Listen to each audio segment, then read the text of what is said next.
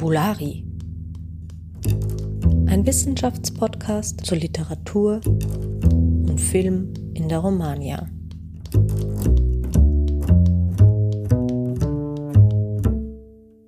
Hallo und herzlich willkommen zu Fabulari. Mein Name ist Theresa Hiergeist und ich darf euch heute eine ganz besondere Podcast-Folge präsentieren. Aufgenommen hat sie Emilia Jugovic, die im Sommersemester 2023 an der Romanistik Wien ein medienwissenschaftliches Seminar besucht hat, das den Titel trug La crise est dans le pré, négociation culturelle et esthétique de l'agriculture dans le film contemporain français. Also es geht um kulturelle und ästhetische Verhandlungen von Landwirtschaft im französischen Gegenwartskino. Und da hat sie diesen Podcast als Abschlussleistung eingereicht. Das Thema Landwirtschaft ist ja im französischen Kino der vergangenen Jahre derart häufig aufgegriffen worden, dass bereits proklamiert wird, es habe sich so eine eigene Gattung entwickelt, nämlich das oder der Cinema Agricole.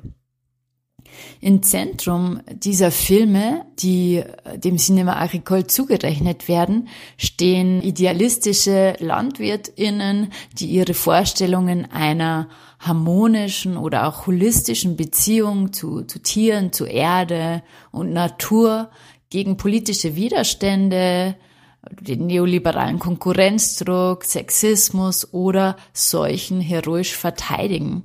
Das sind meistens sehr spannungsreiche Kämpfe zwischen Utopie und Realität. Beispiele dieses Cinema agricole wären Hubert Charuels Petit Paysan, Bettina Oberlis Le Vent Tourne, Naël Marandins La Terre des Hommes. Und Emilia hat sich für uns heute den Film Au nom de la Terre von Edouard Bergeon angeschaut, der 2020 in die Kinos gekommen ist. Ich würde mal sagen, Bühne frei für Emilia. Frankreich, wie viele andere Länder, haben in den letzten Jahren mit erheblichen Schwierigkeiten in der Landwirtschaft zu kämpfen. Die Auswirkungen des Kapitalismus, der Globalisierung und der Konzentration von landwirtschaftlichen Unternehmen haben zu einer Vielzahl an Problemen geführt. Eines der alarmierendsten Probleme ist die hohe Suizidrate unter Bauern. Diese furchtbare, tragische Realität hat die Öffentlichkeit und Filmemacherinnen dazu motiviert, diese drängenden Fragen zu thematisieren durch Medienaktivismus. Ein so ein medienaktivistischer Film ist Au de la Terre. Er erzählt auch die Familiengeschichte des Regisseurs, dessen Vater sich ebenfalls ähm, selbst umgebracht hat. In einem Interview in der Huffington Post erzählt der Regisseur außerdem, dass der medienaktivistische Aspekt hinter dem Film ebenfalls sein soll, dass die Menschen sich eben dessen bewusster werden, wo ihre Lebensmittel herkommen und wie sie produziert werden. Aber was ist Medienaktivismus eigentlich? Medienaktivismus ist eine Form des Aktivismus, bei der Medien genutzt werden, um soziale, politische oder Umweltveränderungen beizuführen. Es kann auf verschiedene Arten passieren einschließlich der Verbreitung von Informationen, der Schaffung von Awareness-Kampagnen oder der Nutzung von sozialen Medien, um eine breite Öffentlichkeit zu erreichen. Medienaktivismus kann viele Formen annehmen. Eine der bekanntesten Formen ist die Verwendung von Dokumentarfilmen, um auf soziale oder Umweltprobleme aufmerksam zu machen. Aber Medienaktivismus beschränkt sich nicht nur auf Film und Fernsehen. Podcasts, Blogs, soziale Medien oder auch Kunst können effektive Medien für Aktivismus sein. Die besten Beispiele für Medienaktivismus sind zum Beispiel die Klimabewegung. Aktivistinnen auf der ganzen Welt nutzen Medien, um über drängende Umweltprobleme zu informieren. Greta Thunberg, junge schwedische Aktivistin, begann zum Beispiel mit einem einzigen Protest vor dem Parlament und nutzte dann soziale Medien, um eine globale Bewegung für den Klimaschutz zu starten. Ein weiteres Beispiel wäre die Black Lives Matter Bewegung. Die Verbreitung von Handyvideos und Social Media Posts hat dazu beigetragen, auf Fälle von Polizeibrutalität, Rassismus aufmerksam zu machen und eine breite Debatte auszulösen. Und Medienaktivismus ist nicht nur ein Weg, um auf Probleme aufmerksam zu machen, sondern auch ein Weg zur Mobilisierung von Menschen. Aktivistinnen können durch die Verbreitung von Informationen und Geschichten eine Gemeinschaft von Unterstützerinnen aufbauen. Es ist auch wichtig zu verstehen, dass Medienaktivismus nicht immer positiv sein muss. Extremistische Gruppen und Pro Propaganda nutzen ebenfalls Medien, um ihre Botschaften zu verbreiten. Daher ist es wirklich entscheidend, ähm, Medienkompetenz zu fördern und kritisch zu denken. Die Zukunft des Medienaktivismus ist vielversprechend. Mit der fortschreitenden Digitalisierung haben immer mehr Menschen Zugang zu den Werkzeugen und Plattformen, die für Aktivismus erforderlich sind. Das bedeutet, dass die Stimmen der Menschen lauter werden können als je zuvor. Und man wird auch sehen, wie sich Medienaktivismus in den kommenden Jahren weiterentwickeln wird. Neue Technologien wie Virtual Reality oder AIs können völlig neue Möglichkeiten eröffnen, Geschichten zu erzählen und Empathie zu erwecken, aber bringen halt auch Gefahren mit sich. Für unseren Podcast ist Medienaktivismus im Film besonders interessant. Der Medienaktivismus im Film ist eine Form des Aktivismus, bei der eben Filme genutzt werden, um auf soziale und politische Themen aufmerksam zu machen. Die Filme können eben Dokumentationen, Spielfilme, Kurzfilme sein und sie verfolgen oft das Ziel, wichtige Botschaften zu vermitteln oder auf drängende Probleme aufmerksam zu machen. Filme haben die einzigartige Fähigkeit, Geschichten zu erzählen und Emotionen zu wecken und das macht sie zu einem mächtigen Werkzeug für Aktivismus. Filme haben die einzigartige Fähigkeit, Menschen auf eine emotionale Reise mitzunehmen. Die emotionale Verbindung kann die Zuschauer dazu inspirieren, sich für Sachen zu engagieren. Die Visualisierung von Problemen, sei es Armut, Rassismus, Umweltzerstörung, kann auch eine tiefgreifende Wirkung in der menschlichen Psyche haben und Zuschauerinnen zum Nachdenken anregen. Aber wenn es um filmischen Medienaktivismus geht, gibt es auch viele Herausforderungen. Das heißt, Filme müssen oft gegen Widerstand und Zensur kämpfen, um ihre Botschaften zu verbreiten. Das erfordert viel Mut und Ausdauer, solche Projekte zu realisieren. Außerdem ist es wichtig zu beachten, dass nicht alle Filme im Aktivismus erfolgreich sind. Manchmal werden wichtige Botschaften übersehen oder missverstanden. Aber wenn es um emotionale Belastung geht, beispielsweise Nom de la Terre, eben ein genau solcher Film, wo der Regisseur eine schwierige Familiengeschichte erzählt. Der Film erzählt nämlich Edouard Bergeons eigene Familiengeschichte und davon, dass sein Vater unter dem Druck des Kapitalismus, als Edouard Bergeon 16 Jahre alt war, Suizid begangen hat. In Frankreich wie in vielen anderen Ländern hat nämlich genau der landwirtschaftliche Sektor mit vielen Schwierigkeiten zu kämpfen, eben durch die Auswirkungen des Kapitalismus und der Globalisierung und auch der Konzentration von Agrarunternehmen. Und eines der alarmierendsten Symptome dieser Probleme ist die hohe Suizidrate unter Landwirtinnen genau diese tragische Realität hat die Öffentlichkeit und viele FilmemacherInnen wie Edouard Bergeon dazu motiviert, diese drängende Thematik zu thematisieren. Der Film Au nom de la Terre zeigt, wie der Kapitalismus Lebensgrundlagen bedroht und persönliche Beziehungen zerstört. Und was den medienaktivistischen Aspekt angeht, erzählt Edouard Bergeon auch in einem Interview in der Huffington Post, dass er den Film gemacht hat oder dass er sich durch den Film erhofft, dass die Zuschauerinnen sich bewusster darüber werden, wo ihre Lebensmittel herkommen, wie sie produziert werden. Aber wie kann man nun durch Medienaktivismus etwas tatsächlich bei den Rezipientinnen erzeugen, eine, eine emotionale Reaktion erzeugen? Das habe ich mich gefragt, als ich mir den Film Mono de la Terre angeschaut habe. Ich habe mich gefragt, durch welche filmischen Stilmittel Medienaktivismus hier erfolgt und Kapitalismuskritik geäußert wird. Sieht man sich zum Beispiel die, eine der ersten Szenen an, wo die Mutter Handarbeit leistet und Eier in, im Stall einsammelt, ist es so eine Art Urszene der Landwirtschaft. Sie vermittelt den Eindruck einer idyllischen, handwerklichen Landwirtschaft. Dieses Bild ändert sich später total. Auch eine der ersten Szenen ist, wo Pierre, der Protagonist, auf einem Pferd reitet. Man sieht, er hat eine enge Verbindung zur Natur und dem Land. Man sieht in der Ferne das Bauernhaus. Dann schwankt das Bild um. Es gibt einen Zeitsprung ins Jahr 1996. Das ist ein paar Jahre später.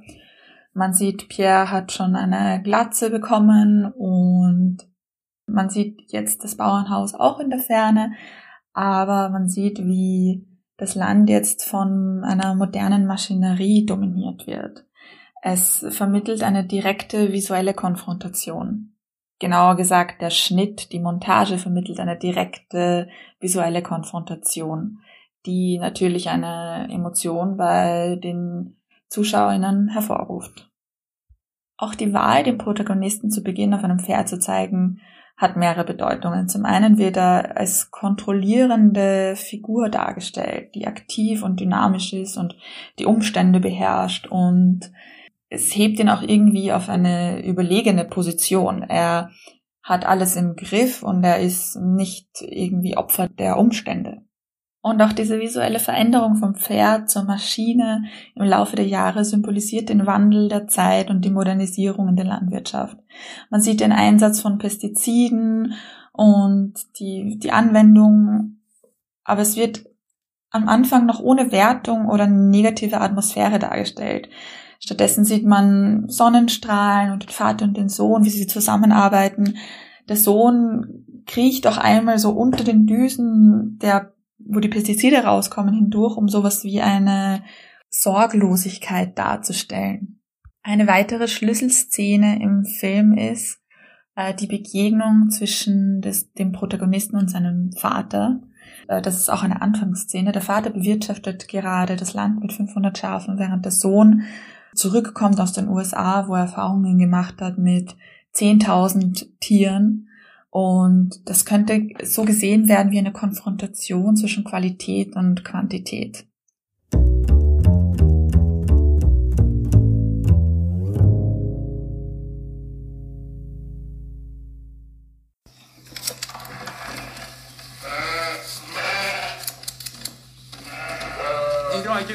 Dans ton ranch 5 heures. Il va falloir continuer. Ouais, c'est le jet lag. Allez, fille Le quoi Jet lag, décalage horaire. Tu vas me parler en anglais maintenant? Attends, allez, celle-là. Hop. Allez. Dis donc, ça va pas te paraître un peu trop minable 500 têtes Ben non. Tu sais, c'est fini l'américain, papa. Puis tu sais, on peut pas comparer. Hein. Ils en avaient combien les bêtes? Tes patrons là-bas 10 000. Putain, 10 000 Ah, c'est vrai qu'on peut pas comparer. Puis t'as la plus belle ferme du coin. Puis ici, je suis chez moi, c'est pas pareil.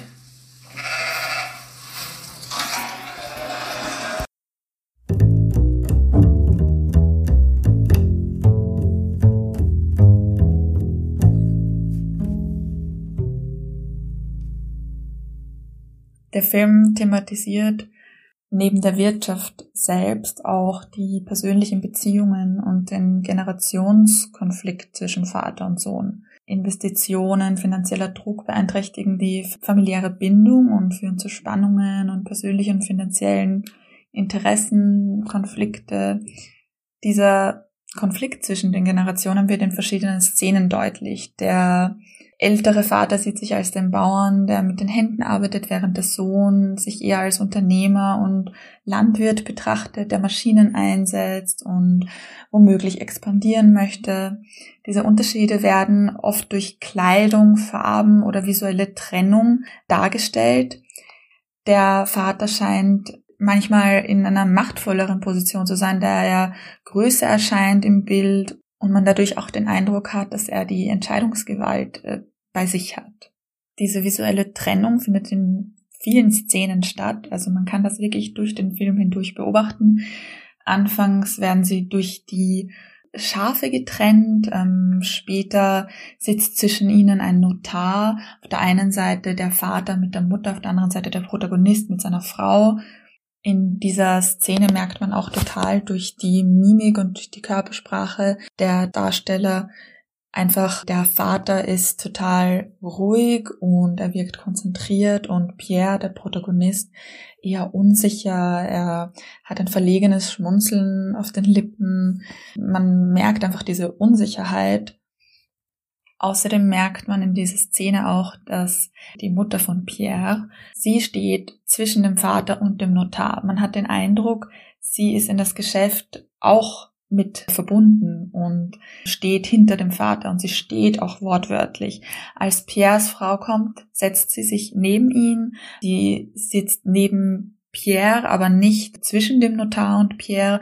Man hat eher den Eindruck, Pierre ist eher auf sich alleine gestellt. Eine weitere Filmsprache in dieser Szene könnte sein, dass man bei Pierre auch nackte Haut sieht. Er hat ein kurzes Hemd an und der Vater hat eine Kopfbedeckung und lange Ärmel.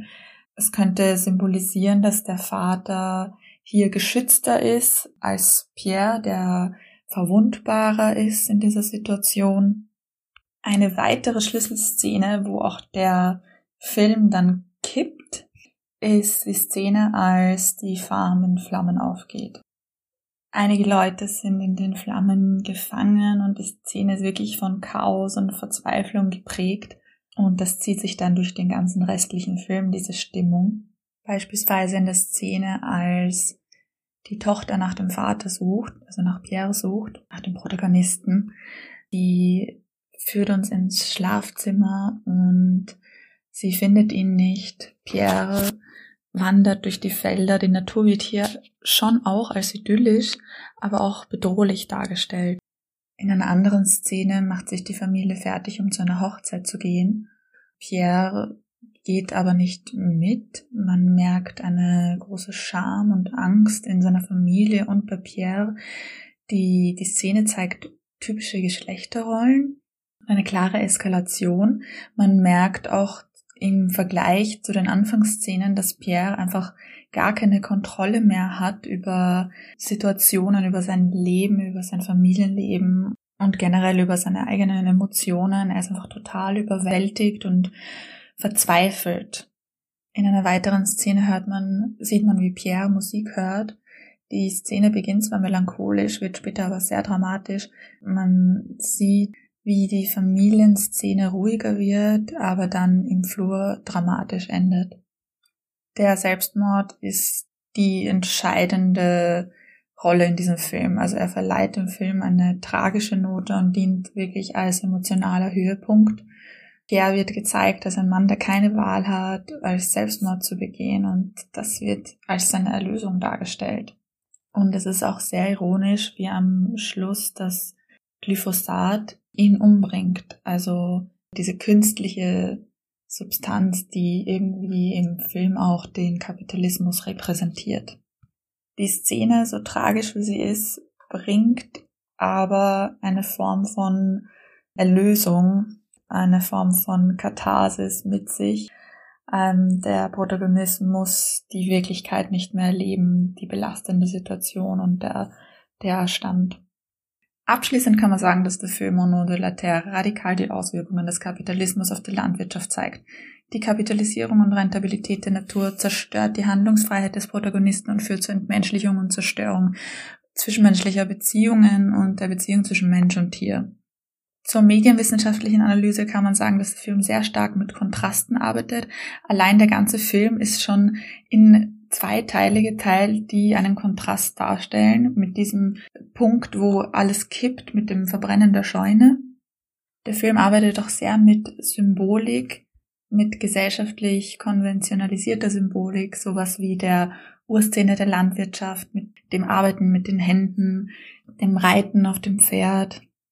Es wird viel mit Licht gearbeitet. Der erste Teil des Films ist sehr von Sonnenstrahlen und dem wird auch im Frühling und im Sommer gedreht.